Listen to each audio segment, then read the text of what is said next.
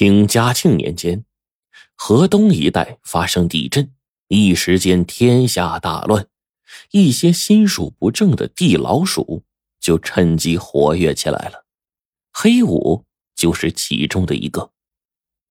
这黑五阅历多，见识广，手段高，江湖上还流传他盗墓不过五的说法。什么意思呢？就是盗再大再难的墓，也不会超过五个晚上。如今世事艰难呐，黑五做梦都想干一票大的，从此呢就金盆洗手，退隐江湖。于是他就盯上了万佛寺里的多宝佛塔。相传这件古塔里面有四件宝贝，分别是。塔顶玉珠、金版佛经、翡翠玉佛和鎏金宝瓶，相传是顺治皇帝赴五台山出家为僧，途经此寺特意藏下的宝物。不过呀，由于塔内机关重重，让不少打这个古塔主意的人都望而却步。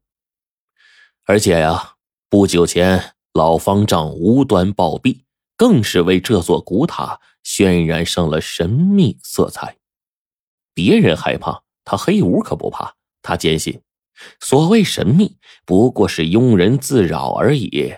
中了机关，是因为他们道不深，技不精。这天夜里，黑五就来到了万佛寺踩点儿。夜幕之下，宝塔巍峨矗立，黑五就感叹说：“哎呦，地震导致建筑倒塌无数。”这宝塔却依旧是完好如初，果然是有神异之处啊！这个就更加坚定了他要盗塔的这个决心了，认为里面一定不简单。且慢，来者何人？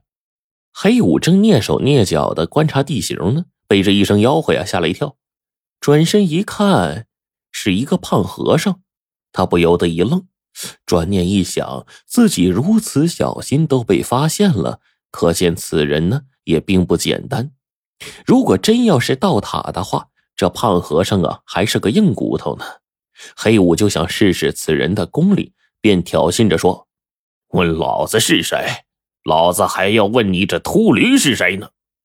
胖和尚一听，气得急吼：“大胆！你夜闯佛门净土，还出言不逊，看我怎么收拾你！”说完，拎起禅杖就狠狠的一顿，大地都跟着颤了两颤。哎呦喂，这不是护塔高僧净空师傅吗？哎，误会误会，您这一动啊，我以为又地震了呢。黑五转身见一个小个子，不知道从哪儿出现的，可见轻功了得呀。只见这小子呢，满脸善笑，就掏出一锭银子塞给这个胖和尚了，一边作揖还一边道歉，扭头就对黑五说。哎，这位大哥一看就是跑江湖的，连净空师傅都敢冒犯，下不为例啊，下不为例啊！几句巧言就把二人给拉开了。待到这个胖和尚净空走远了，小个子呀就把黑五拉到一边，悄声就问：“大哥是干那个行当的吧？”黑五一听又愣了，好家伙呀，这人可真是火眼金睛啊！自己还没出手就被猜个正着。他就眯着眼睛说：“小兄弟何出此言呢？”这小个子呢，就做了自我介绍。黑五竟然大呼：“哎呀，久仰久仰，相见恨晚呐！”这小个子什么来头啊？小个啊，叫做王小六，是本地人，祖上也是干过盗墓的行当。他十六七岁的时候，因为人呐精干，武艺高。被录用到兵营，做了一个保护盐产的兵卒。后来呢，又凭借一身好功夫，调到了府里头当捕快。小六的这个威名在这一带传的非常的广，黑五自然也听说过。黑五就寻思着，这深更半夜的，他也在附近转悠，难不成又要重操祖上这个刨土窑、开砖窑的旧业？和盗墓不同。此次古寺的道塔，那是非同一般的，绝非一人能为。与其多个对手，还不如给自己找一个帮手。想到这儿，黑五啊就打算试探一下这个小六的心意。他作了个揖，就问道：“呃，小六老弟，府里仕途正顺，回乡却是为何呀？”小六叹了一声：“哎，当今官场险恶，兵匪一家，衙门里的饷银呐，都被上面贪掉了，有啥子混头啊？做不成兵，当不了官，还不如回来啊，做其他营生呢。正好啊，给二老修修老宅，尽尽孝心。”黑五就说：“这要修老宅，怕是不少银子呀。”是啊，现在我们这儿啊，处处遭难，家家受灾，从哪儿能筹这么多银子呀？愁死我了都！黑五这左右看了看，然后低声就说：“嘿 这活人还能被尿憋死啊？你看啊，你呀，这是抱着金饭碗讨饭呐！”啊，此话怎讲？黑五神秘兮兮的，就将这个古塔盗宝的计划。跟他耳语了一番，小六一听，你不要命了？听说这古塔机关重重，已经有不少探宝之人死于非命了。况且你刚见到那个护塔高僧，那武艺高强，能隔山打牛，咱这不是虎口夺食吗？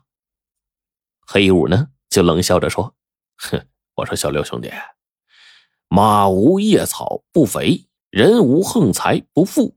嘿，你别忘了。”你的老宅还不是靠你祖上甘蔗营生挣来的啊！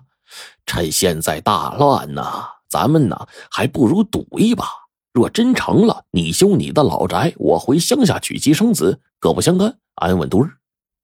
小六好像是动了心思了，就点头说：“五哥，事出无奈，咱就赌一把。呃，输则命葬佛塔，赢了腰缠万贯。当地呀，俗称阴历七月十五。”为鬼节，一般都是晚上足不出户。夜深人静，小六就如约来到了万佛寺，藏身于门前的柏树林中。此时月光如银，寺院寂静，塔影绰绰，松柏蔽天。不一会儿，一个蒙着面罩、背着包袱、手持短剑的人就溜了过来，然后猫着腰学了几声蛐蛐叫。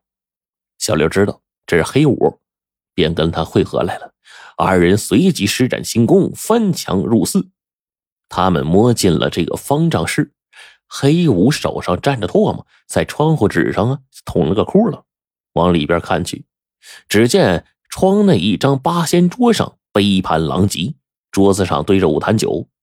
这胖僧净空啊，袒胸的靠在椅背上，已经喝的是烂醉如泥，鼾声如雷了。小六就退了一口，说。呸！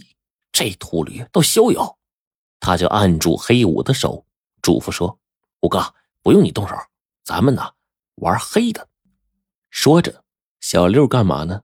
他就拿出一个竹筒，还有迷香，用这个竹筒把这个迷烟就从窟窿往进吹。不一会儿，待这个胖僧啊被迷住了，两个人悄悄的翻越护栏，就来到了这个塔的面前。